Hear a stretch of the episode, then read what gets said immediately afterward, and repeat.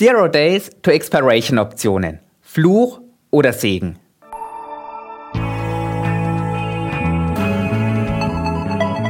Hashtag Volatility, der Anlage-Podcast. Mit Thomas Altmann, Leiter des Portfolio-Managements bei QC Partners. Herzlich willkommen zu einer neuen Episode von Hashtag Volatility, dem Podcast über Kapitalmärkte, Geldanlagen und das aktuelle Börsengeschehen. Heute möchte ich gemeinsam mit Ihnen, liebe Hörerinnen und Hörer, dem Namen des Podcasts so gerecht werden wie lange nicht. Denn der Handel mit extrem kurzlaufenden Optionen boomt so sehr, dass die Terminbörse in Chicago, die Chicago Board Options Exchange, dafür jetzt einen eigenen Volatilitätsindex eingeführt hat, den One-Day Volatility Index. Aber der Reihe nach. Schauen wir uns diese extrem kurzlaufenden Optionen gemeinsam näher an. Im Fachjargon heißen sie Zero Days to Expiration Optionen.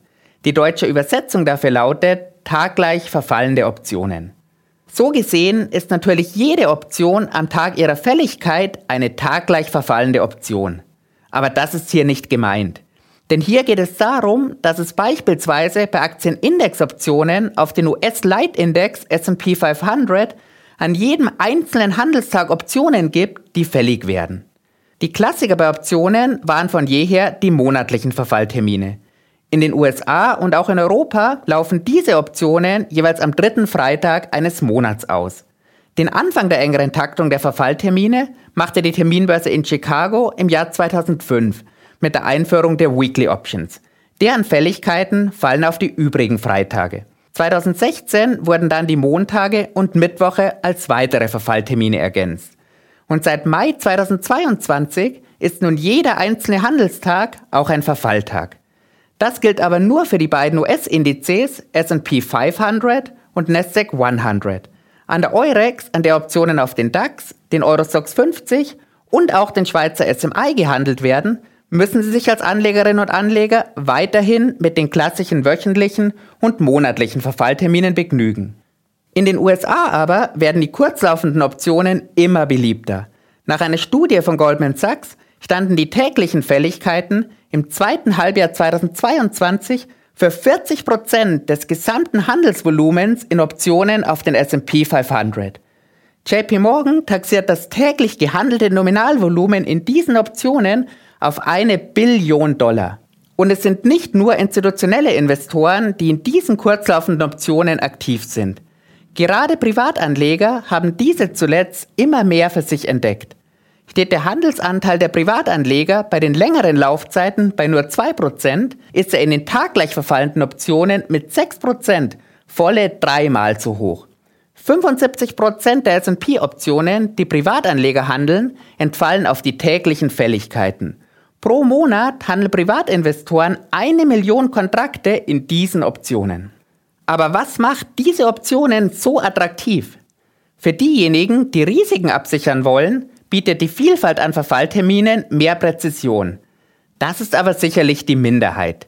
Der größte Teil des Handels geht auf das Konto von Hochfrequenzhändlern, die damit von schnellen Marktbewegungen profitieren wollen. Denn aufgrund der kurzen Restlaufzeit sind die Optionsprämien und damit der Kapitaleinsatz niedrig. Im Verhältnis zu diesem niedrigen Kapitaleinsatz sind die Kursausschläge umso höher. Der Hebel ist immens. Die in diesen Optionen handelnden Privatanleger werden ebenfalls vom hohen Hebel und dem verhältnismäßig niedrigen Kapitaleinsatz angelockt. Viele wollen hier tatsächlich an der Börse zocken. Mein Lieblingszitat, auf das ich bei meinen Recherchen gestoßen bin, stammt von einem Fondsmanager und lautet, eine Modeerscheinung für Kleinanleger, die sie als Lotterielose betrachten.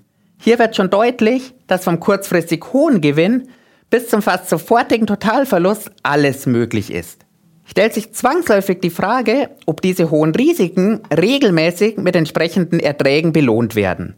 Das haben Heiner Beckmeier, Nicole Pranger und Leander Geider von der Universität Münster in einer Studie untersucht. Dabei kommen die drei zu dem Ergebnis, dass Privatanleger seit der Einführung der taggleich verfallenden Optionen im Mai 2022 bis Ende Februar dieses Jahres im Durchschnitt 358.000 Dollar pro Tag verloren haben. Damit summieren sich die Verluste in diesen zehn Monaten auf 70 Millionen Dollar. Davon kommen allerdings nur 20 Millionen aus einer falschen Marktpositionierung.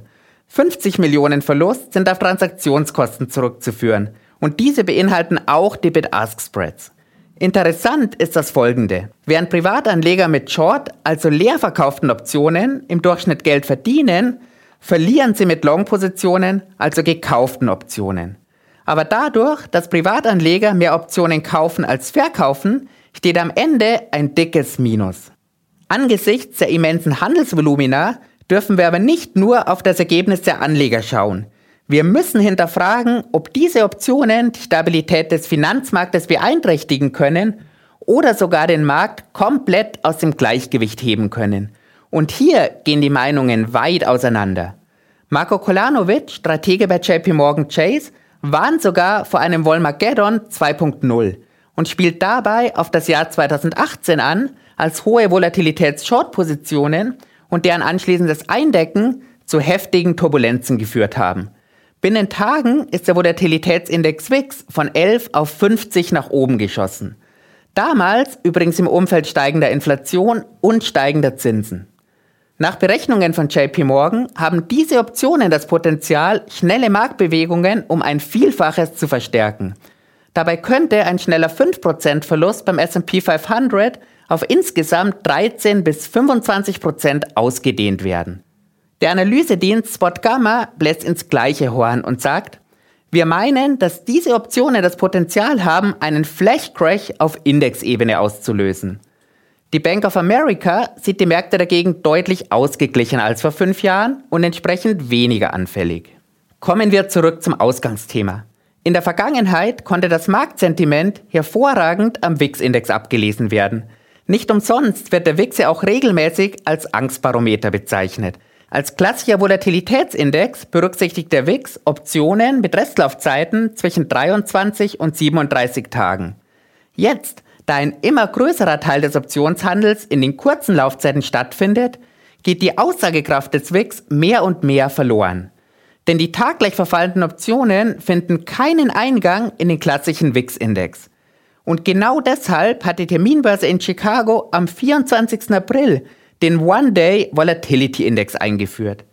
Und tatsächlich sehen wir anhand der Rückrechnung dieses neuen kurzen Volatilitätsindex, dass der Stress am Aktienmarkt im März zum Zeitpunkt der Pleite der Silicon Valley Bank und der Rettung der Credit Suisse viel größer war, als es der klassische WIX damals vermuten ließ. Als der klassische WIX auf 26 anstieg, kletterte der Eintages-WIX bis auf 40. Die Händler der kurzen Optionen waren an diesen Tagen also richtig nervös. Seitdem hat sich das Bild wieder umgekehrt und die kurze Laufzeit notiert wieder, so wie dies in einem normalen Marktumfeld üblich ist, unter der längeren. Ich werde das weiterhin für Sie beobachten. Vielen Dank fürs Zuhören, bis zum nächsten Mal und machen Sie es gut. Die im Podcast Hashtag Volatility veröffentlichten Inhalte erfolgen zu allgemeinen Informationszwecken. Es handelt sich nicht um eine Anlageberatung und keine Empfehlung zum Kauf oder Verkauf von Wertpapieren.